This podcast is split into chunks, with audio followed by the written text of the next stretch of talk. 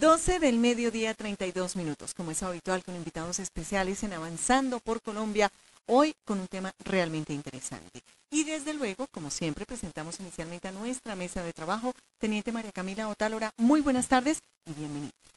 Muy buenas tardes, Nidia, para ti y para todos nuestros oyentes. Hoy un saludo muy especial para la comunidad de la Macarena Meta, desde donde me escucha el cabo Andrés González. Un saludo muy grande para él, que también hace parte de la red de emisoras de nuestro Ejército Nacional.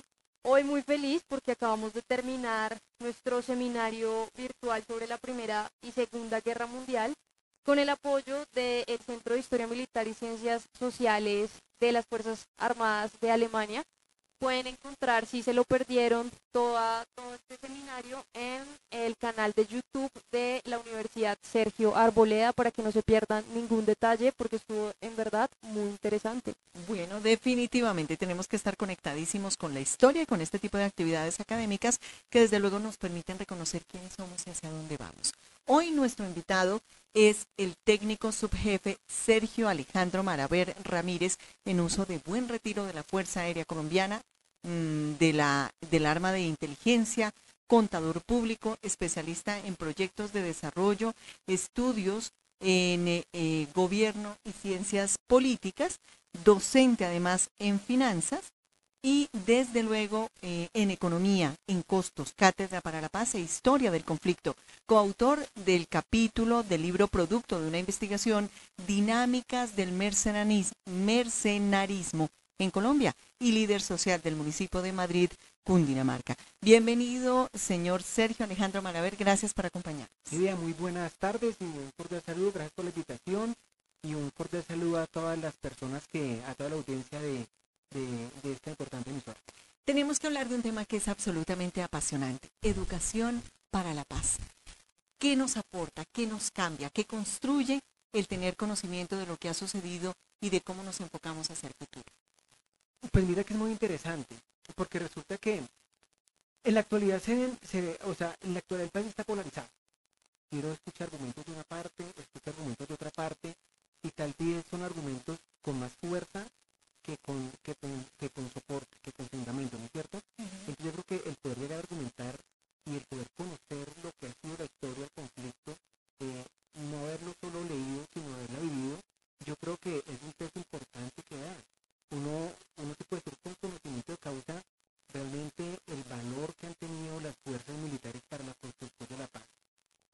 siempre que yo pienso en los, militares, en, en, tres fuerzas,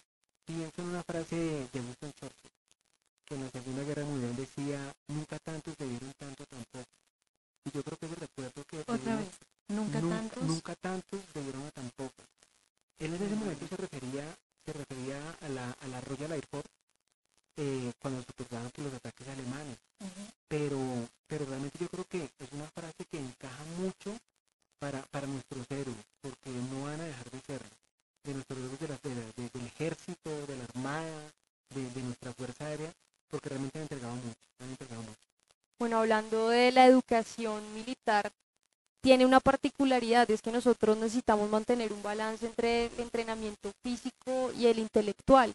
Por ejemplo, en el caso de nosotros los oficiales, eh, los oficiales de línea, por ejemplo, hacen dos carreras, son profesionales en ciencias militares y además son profesionales en disciplinas complementarias. ¿Cómo es ser profesor de una comunidad tan particular como lo son las fuerzas militares? ¿Existen eh, ciertas estrategias pedagógicas particulares para nosotros o deberíamos tener las mismas estrategias que utilizamos todos? Bueno, yo creo que necesitamos llegar a algo que se utiliza mucho en, álgebra octava ya que a veces da como, como temor, y es el factor común. ¿qué es el factor común que nosotros podemos encontrar al, al educar? Entonces el factor común cuando estamos educando es que es una nueva generación y nosotros no podemos perder un poco eso. O sea, pueden estar dentro de una institución castrense pueden estar en una universidad y sin, lugar a dudas, a pesar de que es una misión diferente, una labor diferente, la que van a desarrollar, sin, sin lugar a dudas, es una, es una generación que es completamente nueva. Entonces yo creo que ya enfocados en el tema de que es una generación nueva, nosotros podemos como aterrizar y aplicar una serie de estrategias. Ahora, los segundos para qué? ¿No es cierto? ¿cuál va a ser la vocación de la persona? ¿Como el objetivo? Sí, ¿para dónde? O sea, ¿Será que una persona que es militar únicamente es que aprenda a utilizar un fusil? Y esa es tal vez la percepción que hay afuera. Miren que ahorita, ahorita se está enfocando mucho al ser, al ser. Y, y yo creo que eh, los militares son, son, son personas integrales, eh, son personas integrales y no es únicamente el desarrollar las cosas, sino realmente pensar en el ser humano. Yo creo que el enfoque está yendo hacia allá. Que es una, que es una particularidad que a mí realmente me agrada. Yo les digo a las personas, cuando a usted le gusta hacer algo, eh, usted lo haría gratis. Es verdad. O sea, Sí. Si usted quisiera hacer algo, usted lo haría gratis y, y lo disfruta y es chévere. Yo sería profesor eh, eh, en el ámbito, bueno, ser profesor me encanta, me apasiona. Y en el ámbito, en el, en el ámbito militar, eh, es, o sea, lo haría, lo haría gratis. De verdad que lo haría gratis porque es, es devolver el cassette. Yo creo que enseñar en una institución de estas es, es decir, ¿sabe qué? Yo le estoy retribuyendo lo que, lo que retribuyó pues, tanto la Fuerza Bomba. Antier hablamos con, con la teniente Otálora y, y realmente detrás de cada uniformado hay una historia. Definitivamente, pero hablar de la experiencia personal desde su óptica al interior de la fuerza, mm, hablar del militar, de lo que siente, de lo que proyecta y de las transformaciones de las fuerzas militares en el país. Sobre este punto concreto, ¿qué ha investigado? ¿Qué le gusta dar a conocer y cuál es esa lectura que usted hace? Bueno, definitivamente eh, las fuerzas militares han tenido unos cambios. Han tenido unos cambios muy puntuales, tal vez durante los últimos 30 años. Eh, lo que yo estoy observando es que el personal de las fuerzas militares está capacitando para llegar a ese cambio, ¿no es cierto? Para llegar a ese cambio. En algún tiempo se agradecía porque las fuerzas militares estuvieran presentes. Había un general comandante de la fuerza militar, no recuerdo el nombre, sé que era de Aracataca, no, no recuerdo el nombre, decía De la tierra de Gao. de la tierra de Gao, era mismo. Y decía que, pero que después la, la población lo exigía. Entonces, ¿a qué voy con el, con el tema de la educación? Realmente las nuevas generaciones se están preparando para realmente poder eh, suplir como esas necesidades que, que necesita la que necesita la población. Yo creo que en eso, en eso se, se están transformando. Creo que en el tema de investigación la tecnología ha corrido un, un papel fundamental eh, yo creo que los tiempos, como han estado cambiando, nos han, nos han ayudado a mirar otros horizontes. Entonces, mirar, bueno, tenemos todo esto, ¿qué más podemos hacer? Yo creo que a- hacia ese sentido es que se está orientando. ¿Y para qué? Para el, ben- para el beneficio de la comunidad. Ha sido, ha sido la, la médula espinal de la fuerza militar, el pensar en la gente. Y es bueno que, que, el- que- que la audiencia lo, lo tenga bien claro. teniendo en cuenta eso que usted menciona de la educación para el beneficio de la comunidad y también del ejercicio de las fuerzas militares para el beneficio de la comunidad, es de mencionar que muchos líderes educativos o profesores han sido víctimas del conflicto porque los grupos armados organizados los han leído como una amenaza en los territorios, teniendo en cuenta que la educación puede quitar de las manos de las filas de los grupos armados ilegales a muchas personas. ¿Usted considera que estos 50 años de conflicto armado sin carácter internacional han influenciado los cambios que se han dado en la educación en Colombia y en particular en la educación militar? sí han influenciado, pero yo creo que más que influenciar también nos han ayudado a abrir los ojos. Miren, eh, hace 25 años eh, indiscutiblemente había una ausencia de Estado. Y yo creo que hablar de Estado porque es de una manera integral, no únicamente fuerzas militares. Pero existe una ausencia de Estado donde estos grupos armados de la ley lo que hicieron fue formar una autoridad. Voy a colocar un ejemplo después de la después del Bogotazo. Después del Bogotazo salieron las guerrillas liberales. Ellos salieron eh, pues lógicamente a formar las guerrillas, venía el contexto internacional que era, pues estamos en plena Guerra Fría, y algunos de ellos comenzaron a, a ubicarse en el sector de Arauca, Boyacá y Casanare. Es una zona de influencia que, ha sido histórica, eh, con una influencia fuerte del ELN, ¿no es cierto? Entonces, ¿qué pasa? Que lógicamente el conflicto sí ha tenido una influencia en, en en el tema, en el tema de la educación, ¿no es cierto? Eh, la ausencia de realmente de ver esa autoridad, de que esté un Estado realmente ahí supliendo lo que, lo que debe suplir, en especial el tema de la seguridad, yo creo que ha tenido una influencia fuerte. Pero además también para nosotros como, como, como fuerza pública, como fuerzas militares, también realmente nosotros observar esas necesidades, eso han hecho que nosotros comencemos a enfocarnos de, de- de otra manera. Miren que la médula de la educación en las, en la- en las entidades casteras es la doctrina. La doctrina no es que se sienten las personas para que no, no lo conocen, bueno, estos van a ser los lineamientos, no. Hay mucha influencia que tiene la doctrina. De hecho, en el, en el capítulo que estudiamos del libro, nosotros hacíamos un símil como, como, como la sustentación de un avión. es que hay varios factores que están influenciando y lógicamente la situación ha influenciado en el tema, en el tema educativo. Tenemos que mencionar un aspecto que usted acaba eh, de tratar y es justamente el capítulo del libro Dinámicas del Mercenarismo en Colombia. ¿De qué manera ha influido ese mercenarismo en la evolución de nuestro apoyo a la seguridad como fuerzas militares, de nuestro apoyo a la tranquilidad de los colombianos cuando ha sido malentendido? Todavía estamos escuchando lo que sucede en Haití. Sí, pues, pues resulta que el proyecto de investigación inició por eso. Entonces, lo primero que hay que tener claridad es que, que es mercenarismo, ¿no es cierto? De acuerdo. Entonces, yo no sé si ustedes sean de mi época, pero... No, aquí todos somos de 15 años. Ah, también. Sí, ah, todos. bueno, entonces todos. de mi época. Ahí Listo. llegamos. Listo.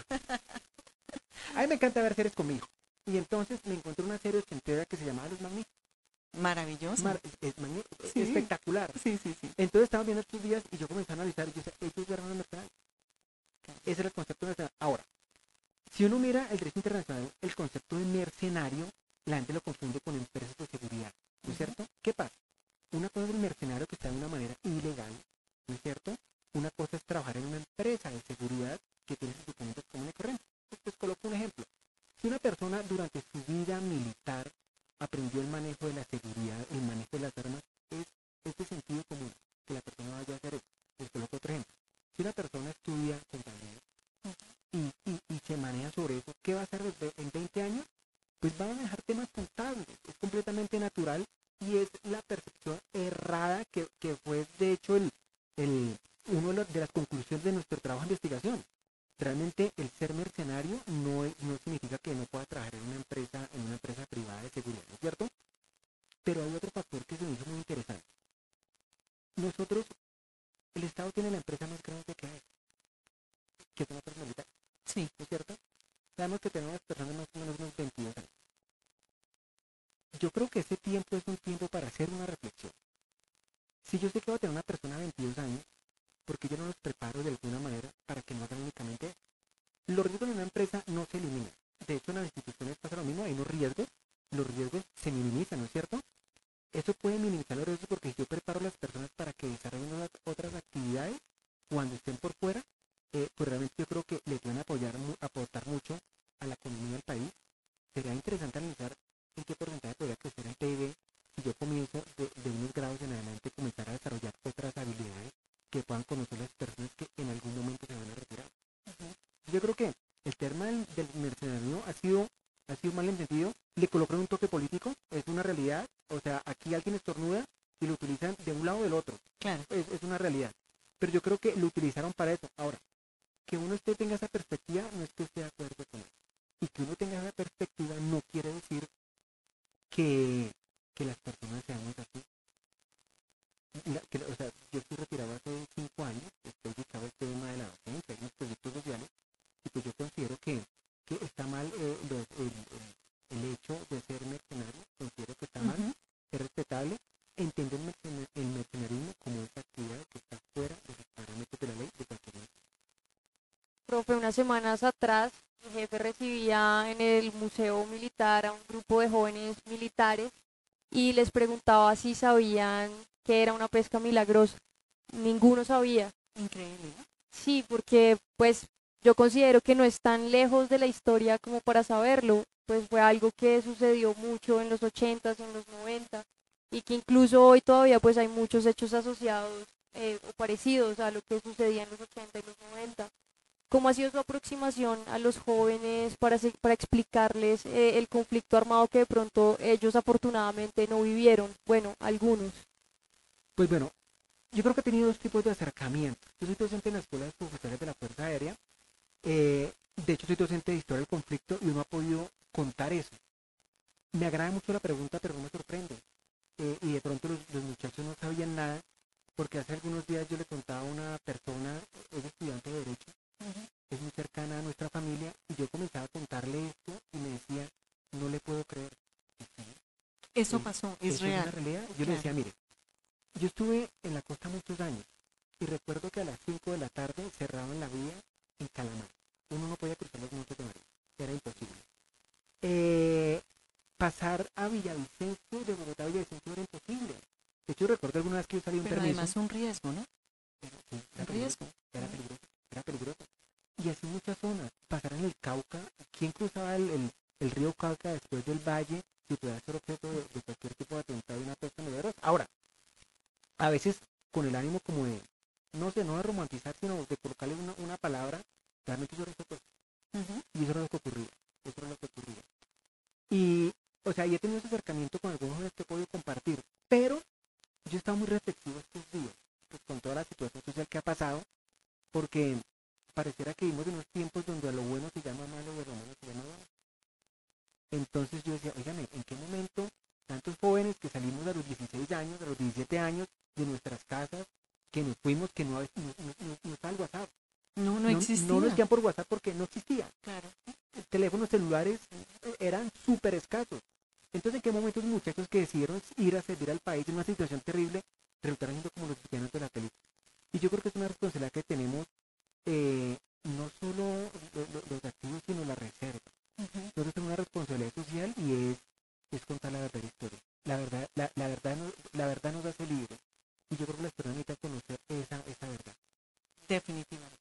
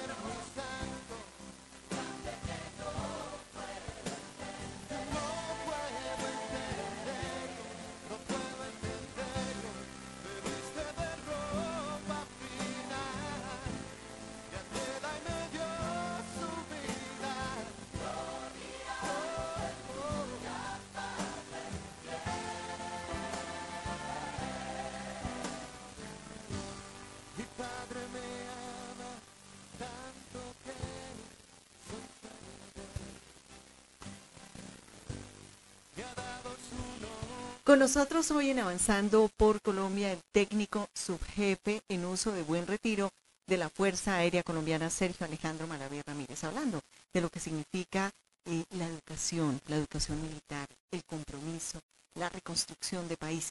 Pero esta canción, ¿por qué? yo creo que es muy significativa. Resulta que, eh, bueno, e- e- el tema social hace, de hace dos años a mí me tocó como mucho, tal vez porque tenía la oportunidad de, de ser más reflexivo, ¿no es cierto? Y de, de pronto ser más objetivo. Eh, sin lugar a dudas, eh, el país está pasando por una situación difícil, pero a veces pretendemos que, que sea los organismos externos los que tengan que arreglar las cosas. Mire que en, mil, en 1385 había un ser que se llama John Wycliffe en Inglaterra. Entonces él decía lo siguiente, él, él sacó un concepto que se llamaba el autogobierno. Él decía, bueno, ¿qué pasa si quitamos al rey para que la gente sea libre? Y dice, no, pues eso es un concepto loco. Pero ¿qué pasa eh, si, la, si está el rey la gente está oprimida? Entonces decía, no, debe haber un autogobierno, ¿no es cierto? Entonces el autogobierno es que la gente pueda saber lo que tiene que hacer. Entonces, ¿hay que recoger los papeles del piso? No. ¿Por qué? Porque debería meterse en el piso. Claro. ¿Y dónde se aprende eso? Por eso voy con la canción. Eso se aprende en la familia. En la familia. Entonces, vemos una sociedad tal vez agonizante y es por la ausencia, por la ausencia de la familia. Pero adicionalmente tenemos familias disfuncionales, es decir, familias que no son el tradicional papá, mamá e hijos, sino que son familias completamente armadas. Entonces es el primo, pariente en tercer grado, un tío que nos ayudó a criar, una abuelita y un papá o mamá que no está. Eso tiene una influencia directa. Sí, sin lugar a dudas. Afortunadamente hay un papá más arriba. sí, entonces, ese sí es de todos. Sí, ese es de todo. entonces yo creo que yo creo que en este tema nosotros ne- necesitamos mirar la educación de una manera integral. El cuerpo, el, el ser humano está está su cuerpo, está sus emociones y también tiene su parte espiritual. Yo creo que el tema de las creencias es muy importante para que se puedan desarrollar y, y la persona pueda cimentar, independiente de lo que la persona quiera creer. Pero yo creo que eso es fundamental los principios que, que puede tener una persona y eso nos puede ayudar a tener una Pensando en un posible escenario de negociación como el que ya se dio hace unos años con las guerrillas de las FARC, eh, ¿usted cree que si se lograra de pronto este estado de posconflicto, se necesitaría modificar la educación militar? Pues que mire, hay que mirar, hay que mirar para qué están las fuerzas militares, ¿no es cierto? Las fuerzas militares están para servir. Hace algunos días me dio curiosidad de que muchas personas estaban repitiendo porque estaban construyendo un puente. Entonces decían, ahora sí están haciendo lo de la paz. Entonces, yo les voy a, con- les voy a contar algo, mire. En los Montes de María habían dos frentes muy fuertes de las FARC. Esta es la posición de la Armada. Eh, posterior llegó una fuerza de tarea del ejército conjunta con la Armada. Lograron, pues, básicamente que estas organizaciones salieran de este lugar. Pero hay, uno, hay una, una etapa de consolidación y lo que hicieron es que llegaron los ingenieros militares. Y los ingenieros militares construyeron carreteras en los montes de María. Entonces yo lo escribía en Twitter y decía, a mí no me sorprende. Yo siempre he visto a los ingenieros haciendo esa labor. Yo he visto a la Fuerza Aérea apagando incendios, ¿no es cierto? Buscando una manera a través de helicópteros, buscando los mecanismos técnicos para poder apagar incendios. Yo he visto a la gente de la Armada ayudando a las personas, ayudando a las personas en, en, en, en, en Nariño o, o en zonas alejadas. Entonces, el fundamento de las fuerzas militares es servir. Y yo creo que es el mensaje que necesitamos que los jóvenes escuchen. El militar está para servirle. Y los que toman esa decisión y, y tienen esa vocación están allí porque quieren servir. Y yo creo que si llegara un escenario después de, sí, los militares son para dar de plantar. Nosotros, lo, lo- lo que, lo que necesite el pueblo hacer, estar. ¿Sabe por qué? Porque hemos hecho lo más arriesgado. Hemos hecho lo más arriesgado. Donde, es verdad, donde la vida de las personas ha estado riesgo. Sí. No vamos a hacer otro tipo de que llegar a un tipo de actividad. Está. A propósito de esa pregunta y el tema que arrancamos, con el que iniciamos todo este tema de la polarización, y pensando en que las emisoras del ejército construyen país, construyen patria, siempre estamos hablando desde nuestras fuerzas militares de cómo aportarle un granito de arena a esa paz. ¿Cuál considera usted que debe ser la posición de los colombianos, del colombiano de a pie, frente a esa no polarización y a esa construcción de país en medio del escenario que tenemos actualmente en Colombia? Mire, lo primero es que yo les digo algo. Saquen a los militares de ese cuento. O sea, los militares son ustedes. Mire, voy a hacer una palabra muy coloquial en Colombia. Claro. Mire, los militares no somos una clase privilegiada. Alguna vez escuchaba a alguna persona defendiendo la posición del aborto, fue respetable, yo no la comparto, yo abiertamente, abiertamente pro vida. Y entonces me decía, no, es que no es posible que la gente eh, traiga niños ahora con esa situación tan difícil que está. Yo comencé a reflexionar, yo, bajo esa situación yo no hubiera nacido. Entonces, ¿a qué voy? Los que estamos en las fuerzas militares tenemos la misma historia. Cogimos de niños, nos ha tocado fregar, trabajar, arriesgarnos. Entonces, primero, pues que saquen, que saquen a la a las fuerzas militares de la polarización. O sea, las fuerzas militares están para servirles a ustedes. Yo creo que es el primer mensaje que se tiene que tener. El segundo es que necesitamos aprender a escuchar. Creo que fisiológicamente uno tiene dos orejas y una sola boca y es por algo. Por algo Sí. el creador lo hizo de esa manera. No es casual. No, no es casual. Entonces, yo entiendo por qué a veces escuchamos poco y hablamos más y hablamos sin argumento. Se pueden tener diferentes posiciones, indiscutiblemente. Se pueden tener diferentes posiciones. Pero si la posición se puede respetar la posición, usted no piensa así, yo pienso de esta manera, está muy bien, ¿no es cierto? Ahora, hay unos escenarios, pues que también las, las masas han sido como utilizadas por, por, por la clase política, ¿no es cierto? Y eso es lo que ha como, como a, a- le ha colocado como, como gasolina, como combustible a esta candela. Pero sería chévere que nosotros entráramos a hablar de diferentes posiciones como hacer y decirle, yo no pienso como usted, pero no pero, para. Definitivamente. Aquí nos está escribiendo nuestro director del Informativo Nacional que el general al cual hacíamos referencia era el general Manuel José Bonet Locarno. Bonet Locardo, sí señor. ¿Cierto? Sí señor. él. Locarno, sí señor. Bueno, lo teníamos eh, referido, ya nos soplaron, de manera que lo tenemos mucho más preciso. 12 del mediodía, 57 minutos. Estamos llegando al final de este Avanzando por Colombia. Nuestra gran conclusión. Bueno, nuestra gran conclusión es que las fuerzas militares eh, siempre han construido un Estado para que tenga paz. Yo sí le quiero decir a los jóvenes, miren, el país que nosotros teníamos en el año 90 no es ni copia de lo que tenemos ahorita. Nosotros podemos tener una libertad, y no por cuestiones políticas, no, no es por eso. Nosotros podemos tener un mejor país en este momento, aunque muchos no lo crean, pero es una realidad, porque unos jóvenes valientes se levantaron hace más de 25 años, se pararon en una plaza de armas y dijeron sí juro. Y cuando dijeron sí juro, estuvieron dispuestos a todo, a construir una paz verdadera en nuestro territorio. Entonces yo creo que lo primero es eso. Y lo segundo es que, que aprendamos a escucharnos. Nosotros como sociedad, mire que estamos como, como los bizantinos, ¿no? Entonces, hay un tema, un dicho que dice que eh, parece una discusión bizantina. Los bizantinos estaban en plenas discusiones y los, los enemigos atacándolos y ellos creando, me excusan, por bobadas. Entonces nosotros no podemos seguir en esto, necesitamos avanzar, defender nuestras ideas, nuestras posiciones y que, y que tengan en cuenta siempre que hace, o sea, que hace más de dos décadas, de tres décadas, de cuatro décadas, se han levantado jóvenes que han dicho, sí juro, y, y realmente ah, se atuvieron las consecuencias que es para formar un mejor país. Pues para nosotros es muy grato tenerlo el día de hoy en las emisoras del Ejército Nacional, técnico subjefe en uso de buen retiro de la Fuerza Aérea Colombiana, Sergio Alejandro Malaver Ramírez. Hay que decirle, profe, sencillamente, profe. Claro, muchas Nada gracias, más. profe, por habernos acompañado hoy y lo invitamos a usted y a todos nuestros oyentes a que nos sigan acompañando en nuestro Museo Militar que se encuentra en el centro de Bogotá, en la calle número 492, todos los días, obviamente menos los lunes. Horario, horario. Eh, pueden ir todo el día hasta más o menos las 5 de la tarde, Perfecto. sin problema, a partir de las 9 de la mañana. Sí.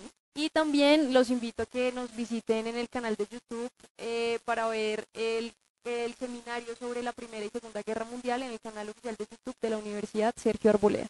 Bueno, Teniente María Camila Otálora, también a usted muchísimas gracias por habernos acompañado. A ti, Eh, técnico subjefe, qué gusto haberlo tenido con nosotros. Démoslo, Sergio, nomás. Bueno, dejémoslo en Sergio, Sí. profe. Eh, profe, sí. Profe, chévere. bueno, muchas gracias a, a ti, Nidia, de Teniente Talora. Y, y no, maravilloso poder compartir sus espacios. Bueno, bienvenido, siempre vuelva pronto por acá. Claro que sí. Gracias. Bienvenido. Una en punto de la tarde, hemos llegado al final, al frente del control máster, el sargento JP Ortega, en la coordinación, quienes habla Nidia Janet Martínez, nos dejamos con un sabor a patria, con un sabor a construcción de país, a un no rotundo a la polarización, al respeto por el pensamiento del otro y al respeto por el otro.